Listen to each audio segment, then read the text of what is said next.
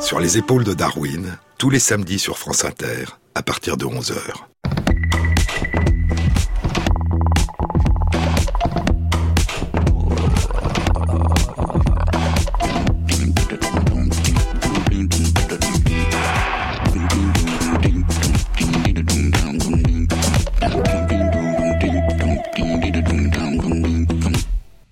Bonjour à tous.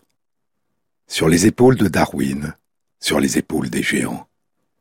Se tenir sur les épaules des géants et voir plus loin, voir dans l'invisible, à travers l'espace et à travers le temps.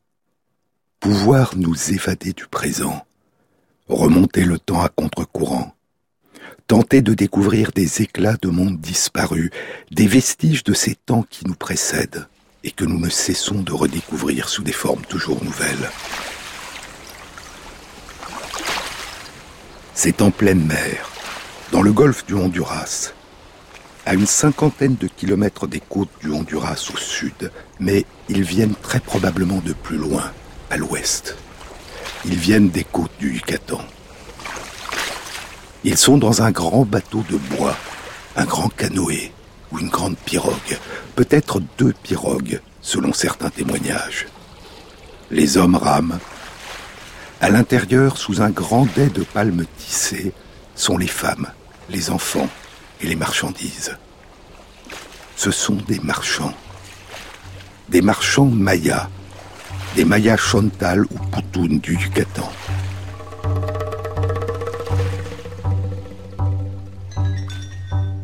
En ces temps-là, le pays maya s'étendait entre les côtes sud du golfe du Mexique, les côtes de la mer des Caraïbes et les rives du Pacifique. Il couvrait le sud-est du Mexique, les plaines côtières du Tabasco, le Chiapas, toute la péninsule du Yucatan, et le Guatemala, le Belize, et les régions ouest du Honduras et du Salvador. Au sud étaient les hautes terres des Mayas, au nord leurs basses terres. C'est la deuxième année du Katun 4 Ahau, dit l'archéologue Claude Baudet la deuxième année du Katun Katrahau dans la grande roue cylindrique du temps des Mayas.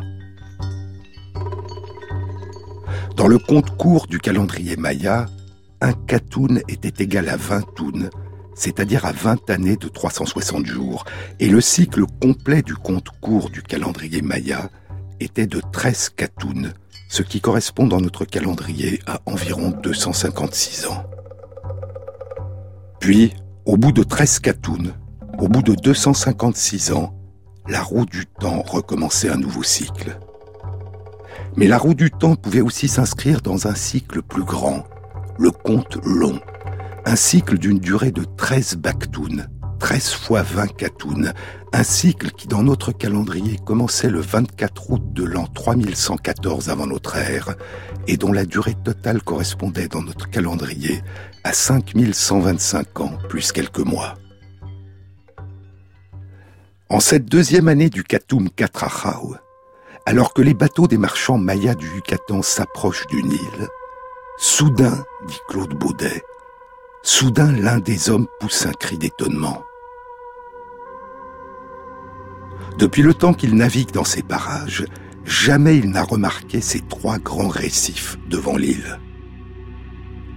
Peu après, un de ses compagnons crie plus fort encore. Il a cru voir bouger ces récifs. Comme sur un signal, les pagailleurs restent pétrifiés, la rame en l'air. On échange des regards inquiets. Le chef, sans un mot, fait signe d'avancer. Le canot se rapproche. Les récifs ressemblent à de grands bols à demi immergés, au-dessus desquels se dressent de hauts troncs dépouillés, d'où pend un réseau de cordes. Et ils sont habités. Au-dessus des masses sombres, des silhouettes humaines s'agitent, des hommes ou des dieux. Ces créatures ne laissent voir de leur corps que les mains et le visage. Courageusement, l'expédition s'approche de la montagne flottante. À son sommet, les créatures gesticulent et parlent haut. C'est une version romancée, imaginée par Claude Baudet, des réactions des marchands mayas lors de leur première rencontre avec des Européens. Mais cette rencontre a bien eu lieu.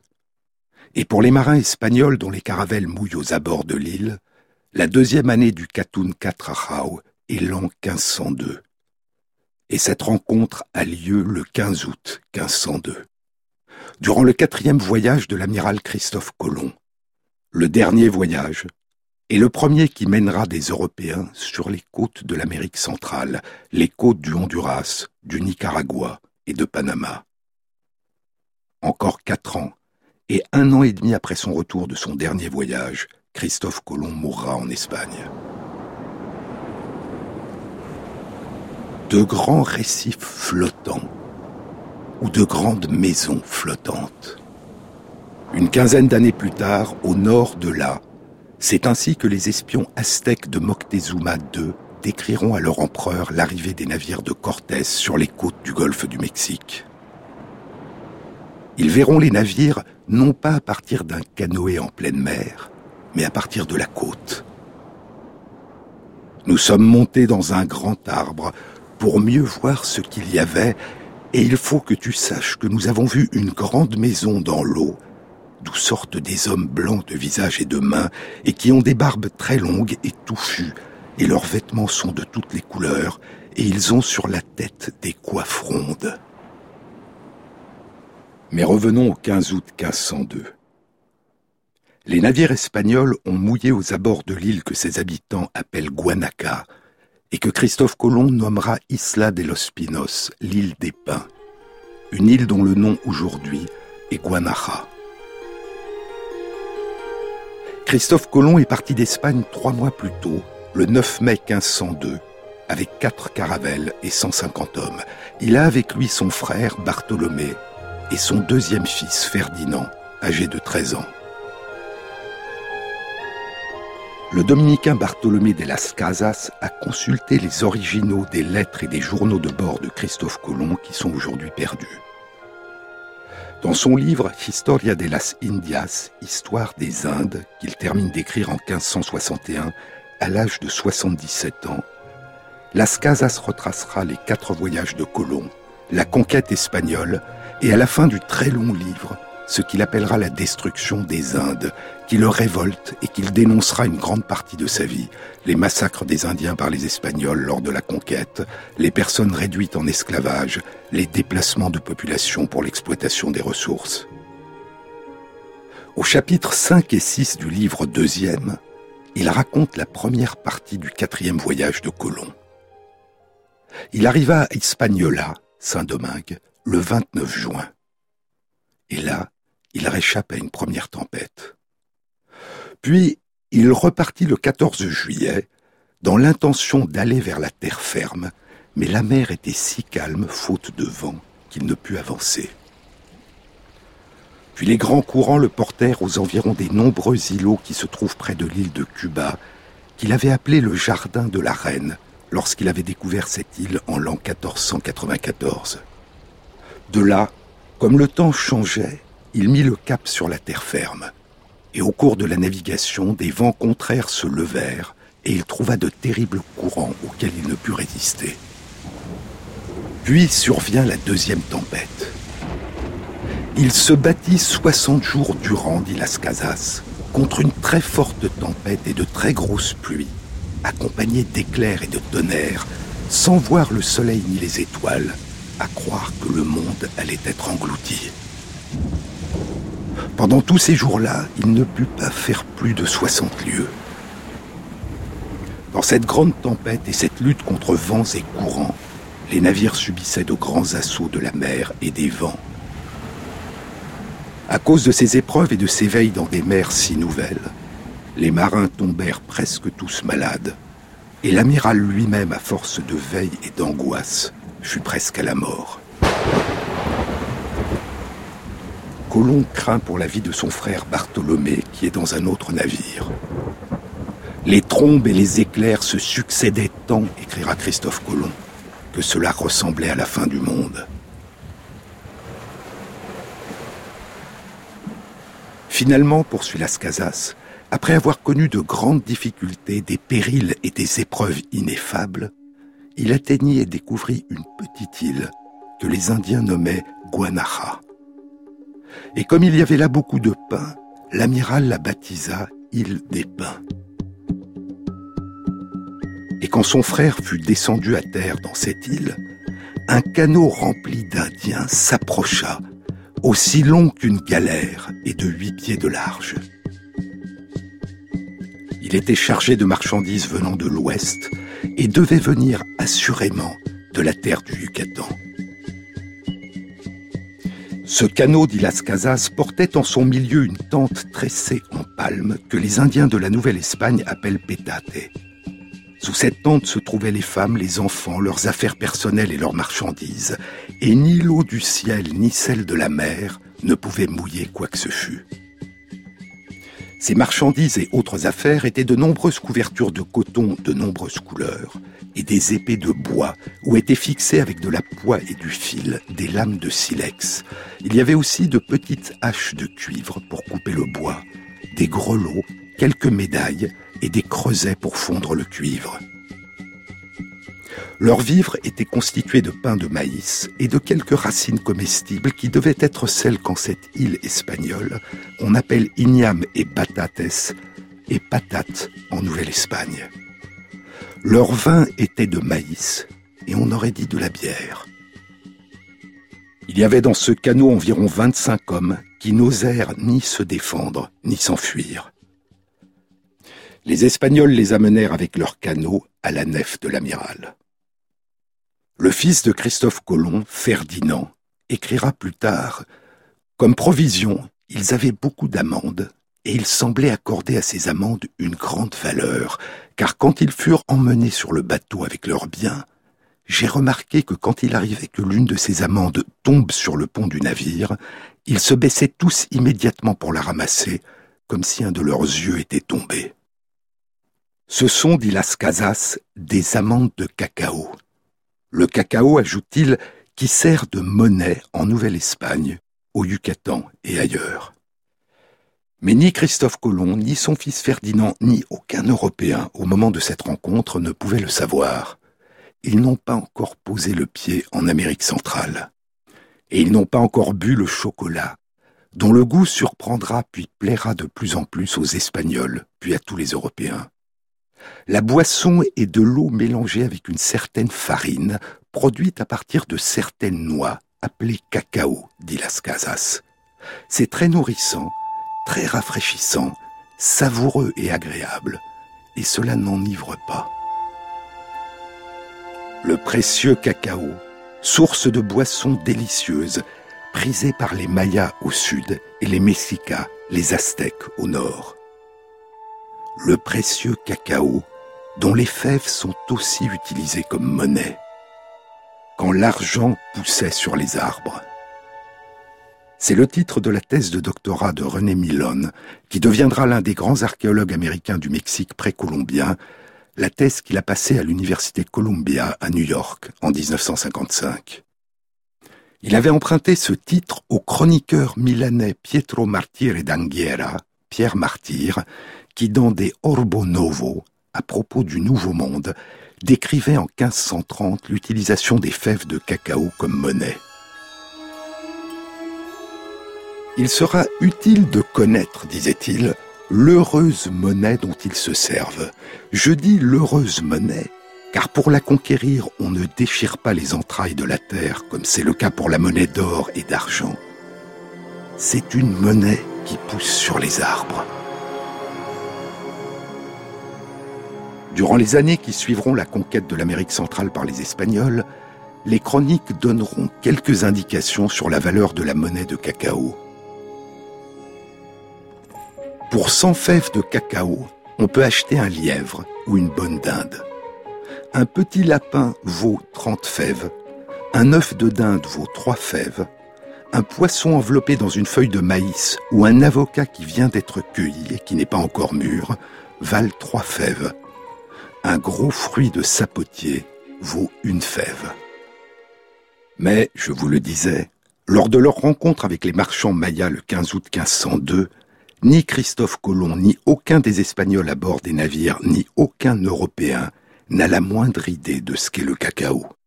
Et Christophe Colomb ne s'attend pas à découvrir l'inconnu, la nouveauté. Il croit en permanence dans ce qu'il voit, reconnaître l'Inde et le Cathay, la Chine, le pays du grand camp, et ses trésors, les soieries, l'or et les épices, le but de son voyage. Ces lointaines régions qu'avait décrites Marco Polo dans Le Devisement du monde, le livre des merveilles.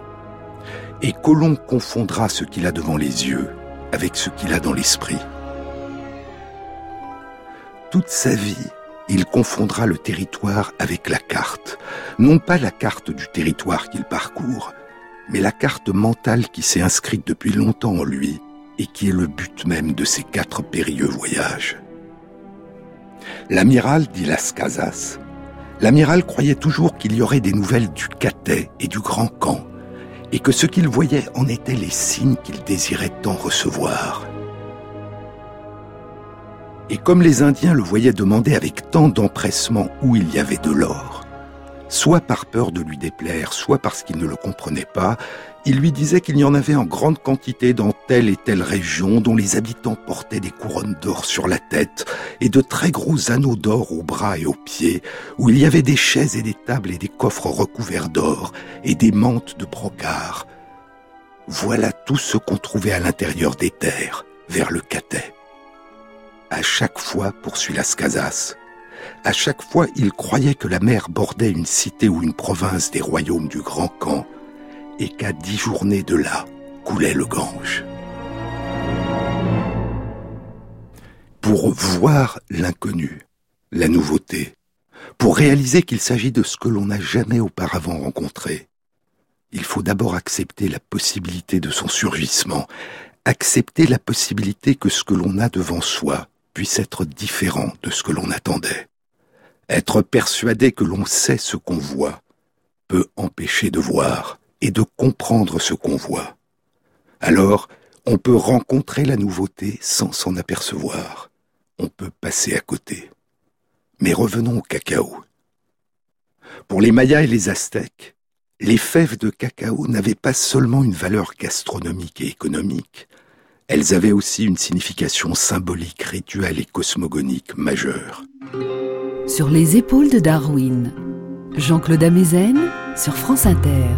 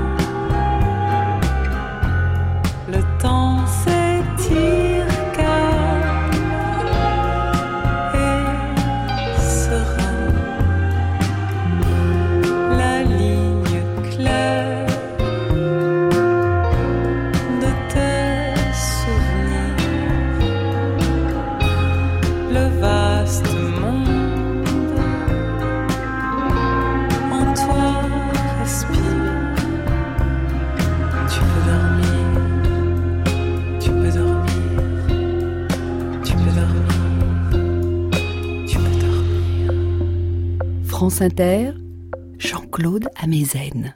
Le cacaoyer, Théobroma cacao, est un arbre à feuilles persistantes de 10 à 15 mètres de haut, originaire des forêts tropicales humides d'Amérique du Sud, qui pousse à l'ombre des très grands arbres qui forment la canopée de la forêt tropicale.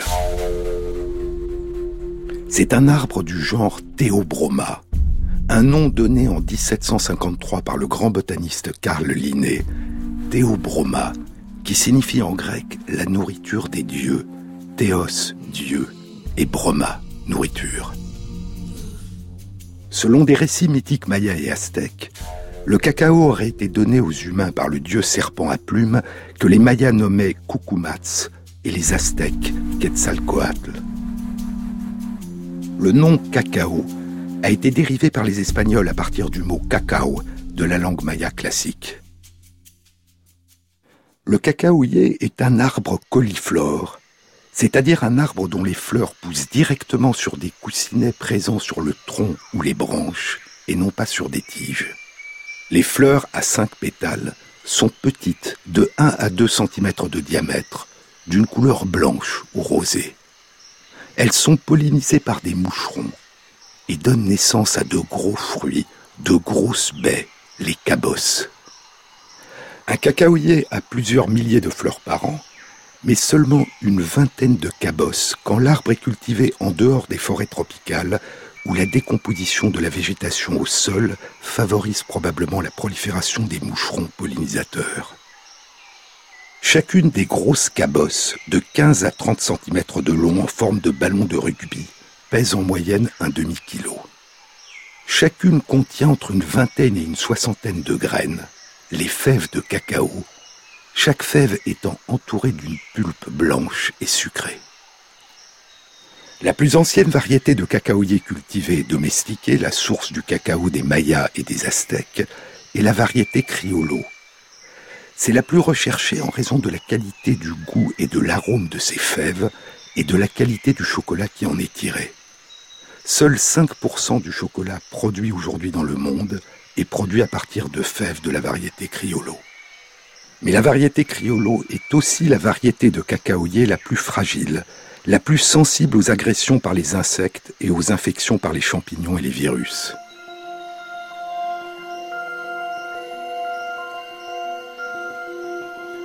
Les Aztèques au nord du Mexique se nommaient eux-mêmes les Mexicas, et leur pays, dans leur langue nahuatl, se nommait Anahuac, le pays entre les eaux. Les Aztèques étaient le peuple du cinquième soleil, du cinquième monde. Dans leur cosmogonie, les dieux avaient créé puis détruit quatre soleils, quatre mondes, et ils étaient les enfants du cinquième soleil, le cinquième monde qui allait, disait leur prophétie, un jour lui aussi être détruit. Et en 1521, ce n'est pas le monde, mais leur monde qui sera réduit en cendres par les troupes de Cortés.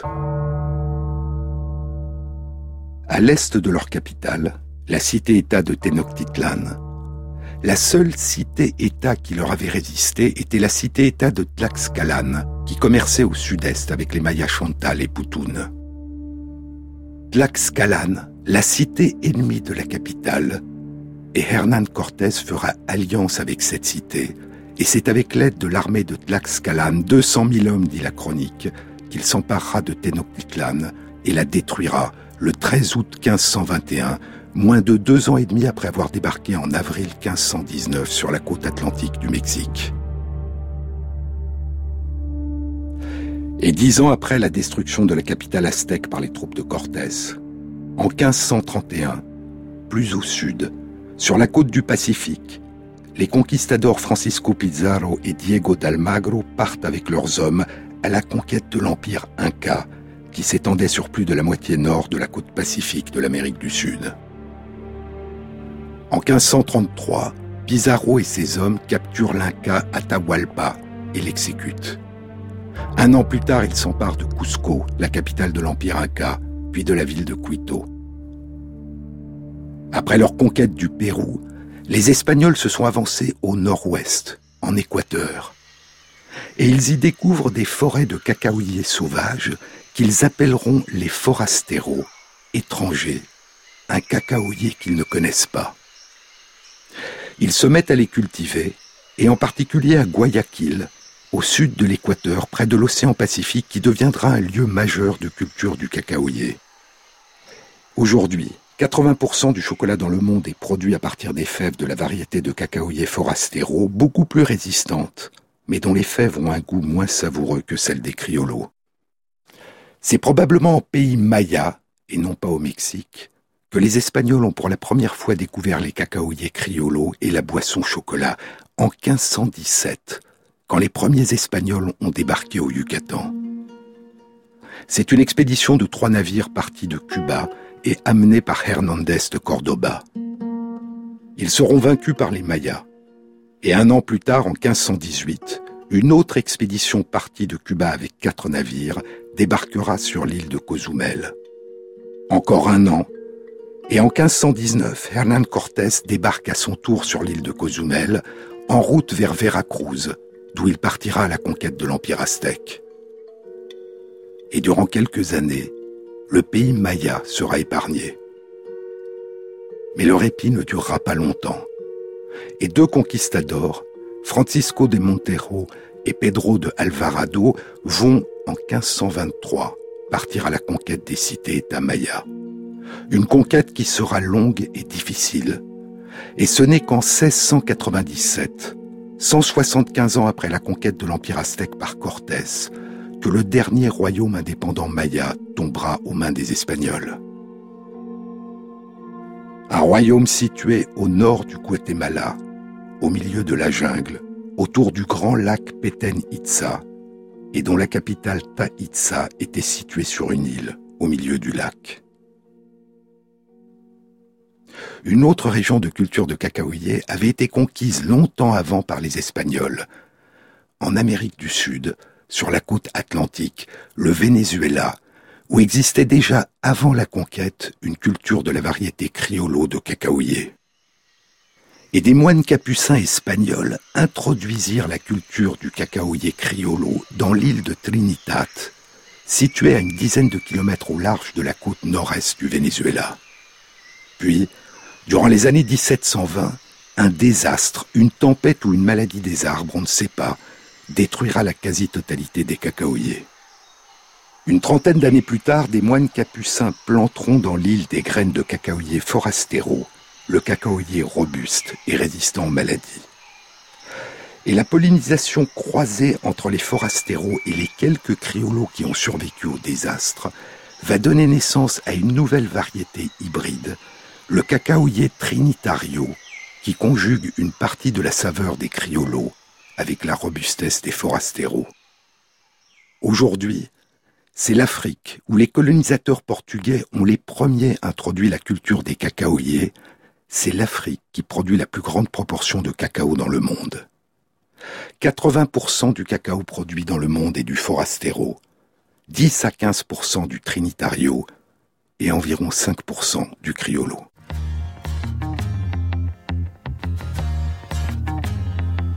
I see the kids, were running on by.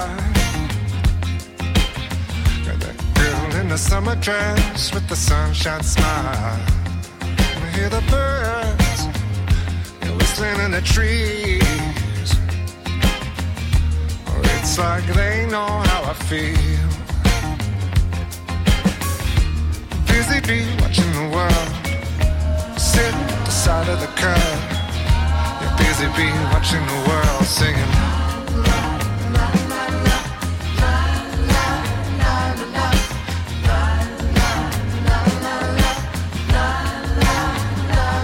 Left my home and I flew east over North Sea.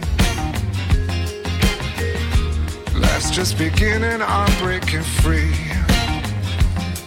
On the night streets with the sun on my back, yeah, yeah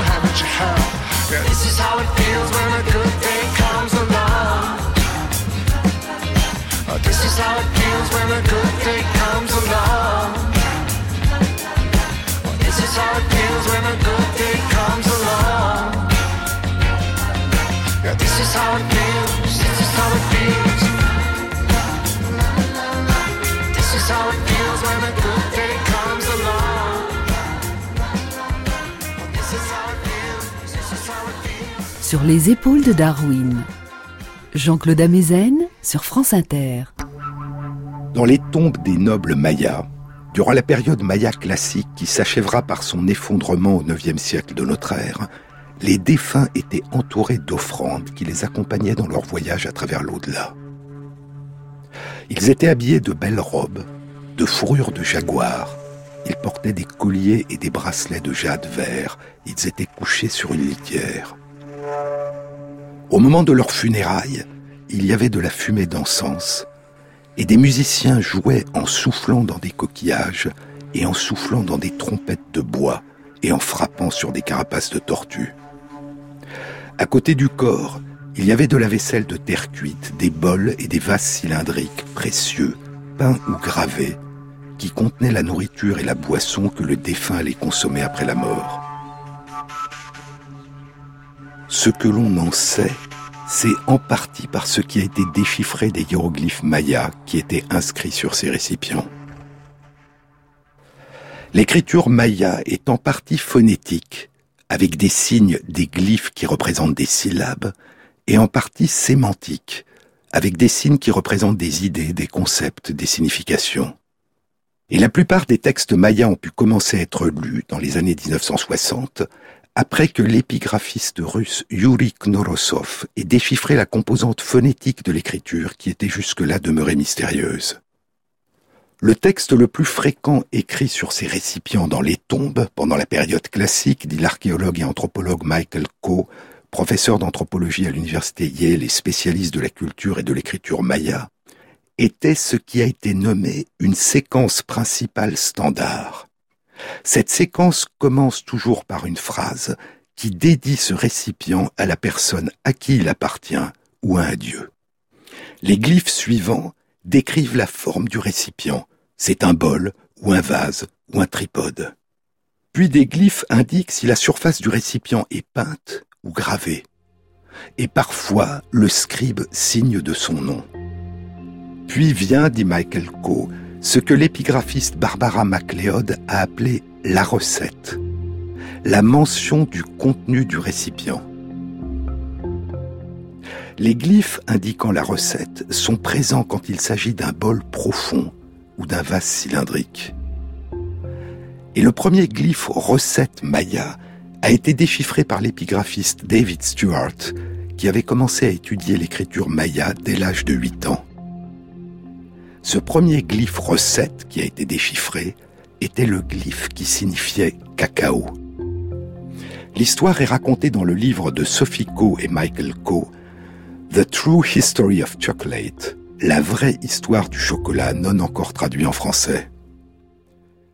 Sophie Dobzhansky Coe était une anthropologue passionnée par la cuisine des peuples premiers d'Amérique.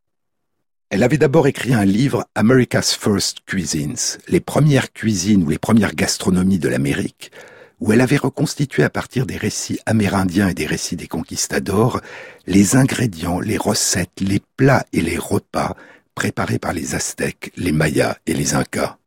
Elle est morte alors qu'elle terminait ses recherches pour le livre qu'elle allait consacrer au chocolat et qu'elle commençait l'écriture du livre. Après sa mort, son mari Michael Coe a terminé le livre. Et The True History of Chocolate a été publié avec son nom à elle comme premier auteur. C'était l'année 1996. La troisième édition mise à jour par Michael Coe a été publiée en 2013 et une quatrième édition mise à jour sera publiée au début février 2019. Le premier glyphe recette qui a été déchiffré consistait en un dessin ressemblant à un peigne, suivi d'un dessin de poisson et d'un signe phonétique qui signifiait un ou final. Le signe peigne se dit K, et le peigne étant en réalité le dessin d'une nageoire de poisson. Stuart en déduisit que le poisson aussi se disait K. Le tout se disait donc K, K ou cacao, et semblait donc signifier cacao. Et l'on retrouvait ces glyphes sur la plupart des vases cylindres dans les tombes mayas de la période classique. Mais était-ce bien le cacao qui était désigné par ces signes? Ces vases qui accompagnaient les nobles dans leur voyage dans l'au-delà contenaient-ils du cacao? En 1984, une tombe maya de la période classique est découverte sur le site de Rio Azul, dans la région de Petén, au nord du Guatemala. C'est la tombe d'un noble auprès duquel étaient disposés 14 récipients dont six vases cylindres avec des couvercles et des tripodes, des supports à trois pieds. L'un de ces vases était de forme particulièrement rare, avec un couvercle qui se vissait. Et six hiéroglyphes avaient été peints à sa surface avec des pigments bleus. Deux de ces hiéroglyphes étaient composés d'un poisson, d'un peigne et du signe phonétique ou final, cacao. Et le texte entier, selon David Stewart et un autre épigraphiste, Stephen Houston, semblait signifier un récipient utilisé pour boire du cacao wheatique et du cacao cox. Personne ne sait encore ce que signifient wheatique et cox, mais il est probable qu'il s'agissait de condiments qui agrémentaient le chocolat. Mais les glyphes signifiaient-ils bien cacao et indiquaient-ils réellement le contenu du vase? Pour le savoir, une partie de ces récipients a été envoyée à Jeffrey Hurst, qui travaillait au centre technique du producteur de chocolat et de confiserie Hershey's en Pennsylvanie. Dans la ville de Hershey, fondée à la fin du 19e siècle par Milton Hershey, autour de l'usine de production de chocolat et de confiserie de l'entreprise, qui est la plus grande entreprise du monde dans ce domaine. Le cacao contient des alcaloïdes dont la théobromine, qui est un composé majeur du cacao, et la caféine, qui est présente en beaucoup plus petite quantité. Et le cacao est la seule plante en Amérique centrale qui contienne de la théobromine. Les analyses des récipients mettaient en évidence des traces de théobromine et de caféine dans la jarre dont le couvercle se vissait, et des traces de théobromine sans caféine dans deux des vases cylindres. La chimie venait à l'aide de l'épigraphie. Le déchiffrement des glyphes cacao par David Stewart était validé par la chimie. Et en 1989 et en 1990, ces résultats seront publiés dans le Journal of Chromatography et dans Antiquity. Et ainsi, il y a un peu plus de 1500 ans, les Mayas buvaient déjà une boisson produite à partir du cacao, a priori du chocolat. Douze ans passeront, et en 2002, une autre étude animée par Jeffrey Hurst était publiée dans Nature.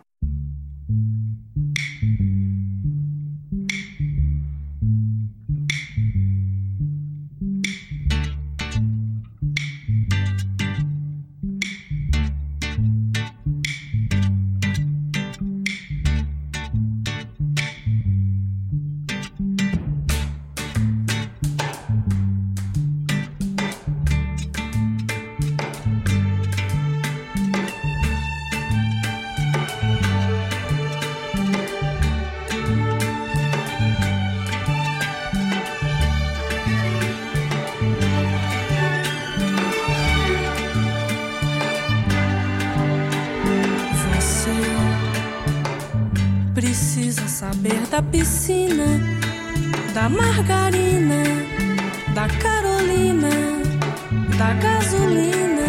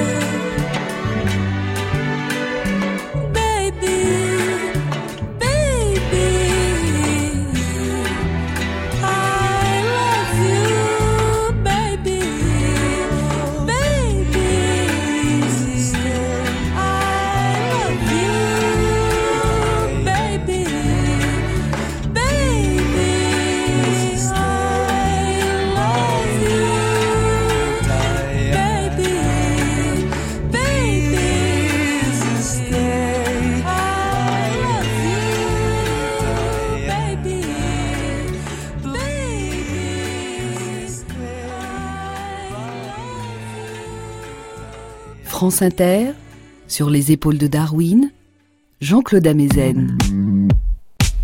L'étude publiée en 2002 dans Nature et animée par Jeffrey Hurst impliquait plusieurs autres chercheurs du département d'anthropologie de l'Université du Texas. Le site archéologique de Colha, à Belize, au sud-ouest du Yucatan, est un site maya de la période pré-classique, qui date d'une période comprise entre il y a 2600 ans et il y a 1750 ans. Sur ce site, 14 récipients avaient été découverts dans des tombes et ils avaient été analysés. Et l'analyse de ces récipients avait mis en évidence la présence de traces de théobromine dans trois des 14 récipients. Il y avait parmi les récipients des pots qui ressemblaient à des théières, avec une large ouverture au sommet, un long bec verseur un peu étrange dirigé vers l'arrière et une anse au sommet. Les chercheurs pensent que cette boisson à base de cacao était du chocolat en raison de la forme particulière du bec verseur qui sera utilisé plus tard par les Mayas de la période classique pour souffler de l'air dans le récipient et ainsi faire monter la mousse du chocolat qui était pour eux, comme plus tard pour les Aztèques, la partie la plus savoureuse du chocolat. Cette étude faisait donc remonter la production d'une boisson à base de cacao, le plus vraisemblablement du chocolat, à une période comprise entre il y a 2600 ans et il y a 1750 ans. Cinq ans passeront, et en 2007, une étude était publiée dans les comptes rendus de l'Académie des sciences des États-Unis. Elle était animée par l'archéologue John Henderson, du département d'anthropologie de l'université Cornell, à Ithaca, dans l'État de New York, et impliquait quatre autres chercheurs, dont Patrick McGovern du Muséum de l'Université de Pennsylvanie, dont je vous ai déjà parlé. Les archéologues John Henderson et Rosemary Joyce réalisaient des fouilles sur le site archéologique de Puerto Escondido, un petit village situé dans la vallée du Rio Ulua, dans l'ouest du Honduras. La vallée du Rio Ulua était connue au XVIe siècle pour la qualité de sa production de cacao. Et les fouilles ont révélé une occupation du site qui date d'il y a plus de 3500 ans. Il y a sur le site des fragments de poterie qui ont la forme de pots à large col utilisés pour boire et verser le chocolat et qui contiennent des résidus de théobromine. Ces fragments de poterie contiennent aussi des résidus de miel et de piment qui étaient utilisés comme condiments pour agrémenter le chocolat. Mais il y avait aussi des fragments de peau un peu plus anciens, qui dataient d'il y a un peu plus de 3100 ans, et dont la forme était très différente des peaux au long col fin. Ils contiennent aussi des résidus de théobromine, mais pas de résidus de miel ni de piment. Et les chercheurs proposent que ces pots contenaient non pas du chocolat préparé à partir des fèves de cacao, mais une sorte de vin préparé à partir de la fermentation de la pulpe blanche de cacao très sucrée qui entoure les fèves. Les indices sont indirects car il n'y a bien évidemment aucune trace d'alcool sur ces vestiges, mais l'étude faisait remonter la production et la consommation d'une boisson à base de cacao à il y a 3100 ans. De 1300 à 500 ans avant la période suggérée par la précédente étude publiée par Jeffrey Hurst et ses collègues. L'étude de John Henderson et ses collègues avait été publiée dans les comptes rendus de l'Académie des sciences des États-Unis au mois de novembre 2007. Mais un mois plus tard, en décembre 2007, une autre étude faisait encore remonter dans le passé les traces les plus anciennes de consommation d'une boisson à base de cacao en Amérique centrale. L'étude était publiée dans Antiquity. Elle était animée par Jeffrey Hurst, toujours au centre technique de l'entreprise de production de chocolat et de confiserie Hershey's, et par Terry Powys du département de géographie et d'anthropologie de l'université de Kennesaw en Géorgie aux États-Unis. Et elle impliquait six autres chercheurs de différentes universités du Mexique, du Canada et des États-Unis. Les chercheurs avaient étudié deux sites archéologiques anciens du Mexique. L'un était le site de Paso de la Amada sur la côte pacifique de l'état du Chiapas, dans la région de Soconusco. C'est un site Mokaya, une culture pré-Olmec. Et sa face céramique Bara est la plus ancienne. Elle date d'il y a 3900 ans, la période de formation des premiers villages sédentaires au Mexique. Les poteries sur le site sont des bols ou des jarres sans colle, à large ouverture, des tecomates qui ressemblent à des calebasses. Les poteries ont des parois fines. Elles sont décorées et contenaient probablement des liquides. Et l'analyse de 22 fragments a mis en évidence des résidus de théobromine sur deux d'entre eux. Ces fragments datent de la phase céramique Bara, mais à titre précautionneux, les chercheurs les datent d'une période qui va de la phase Bara au début de la phase suivante, la phase Locona, et donnent donc une date de consommation d'une boisson à base de cacao comprise entre il y a 3900 ans et il y a 3500 ans. 400 ans plus tôt que les traces de cacao publiées un mois plus tôt par Henderson, Joyce, McGovern et leurs collègues. L'étude publiée dans Antiquity par Terry Powys, Jeffrey Hurst et leurs collègues avait aussi analysé des fragments découverts sur un autre site archéologique au Mexique, un site Olmec, le site de El Manati, dans la région de Veracruz, dans le golfe du Mexique. Un pot qui contenait des résidus de théobromine datait d'une période comprise entre il y a 3600 ans et il y a 3500 ans. Il était entouré de très nombreux objets précieux, de belles poteries, des haches en jadéite, des sculptures sur bois et des balles de caoutchouc, ces balles qui, 3000 ans plus tard, allaient tellement surprendre les Espagnols. Quand elles frappent le sol, elles rebondissent dans les airs avec une grande vitesse, écrira au XVIe siècle un voyageur étonné. Comment est-ce possible? Elles étaient utilisées dans le jeu sacré de la balle, sur les grandes places publiques, où les joueurs utilisaient toutes les parties de leur corps, sauf leurs pieds et leurs mains. Mais revenons à l'étude publiée dans Antiquity. Elle était intitulée Le plus ancien chocolat dans le Nouveau Monde. Et ces deux régions, la région de Soconusco sur la côte pacifique où était le site Mokaya de Paso de la Hamada, Et la région de Veracruz sur la côte atlantique où était le site Olmec de El Manati seront beaucoup plus tard des régions conquises par les Aztèques, dans lesquelles les tribus qu'ils lèvent leur procureront le cacao qu'ils utilisent pour préparer leur chocolat. Au total, en près de 20 ans, entre 1989 et 2007, les recherches avaient fait remonter le temps aux plus anciennes traces de production et de consommation d'une boisson à base de cacao, passant d'il y a 1500 ans à une période comprise entre il y a 3500 ans et il y a 3900 ans. En 2011, une nouvelle étude animée par Terry Powys était publiée dans les comptes rendus de l'Académie des sciences des États-Unis. Les chercheurs avaient analysé 156 fragments de récipients ou récipients entiers, la plupart des bols ou des jarres à grosse ouverture, sur le site de la première capitale des Olmecs, San Lorenzo, situé tout près du site de El Manati et tout près de l'antique cité de Tenochtitlan, au sud de l'état de Veracruz. Les analyses indiquaient que 17% de ces fragments et récipients contenaient des résidus de théobromine. Les plus anciens récipients positifs pour la théobromine dataient d'une période comprise entre il y a 3600 ans et il y a 3800 ans. D'autres récipients dataient de périodes plus tardives, allant jusqu'au déclin de la capitale il y a 3000 ans. Et ainsi, pendant 600 à 800 ans, dans la plus ancienne capitale Olmec, une boisson était produite à partir de cacao. On ne sait pas s'il s'agissait de chocolat, ou d'un alcool produit à partir de la fermentation de la pulpe de cacao. Et pour cette raison, Terry Powys et ses collègues préfèrent parler de cacao sous forme liquide. Mais l'histoire des recherches concernant les cacaoyers, le cacao, le chocolat et leur usage précolombien ne s'arrêtait pas là. Elle allait continuer, et nous le découvrirons dans une prochaine émission.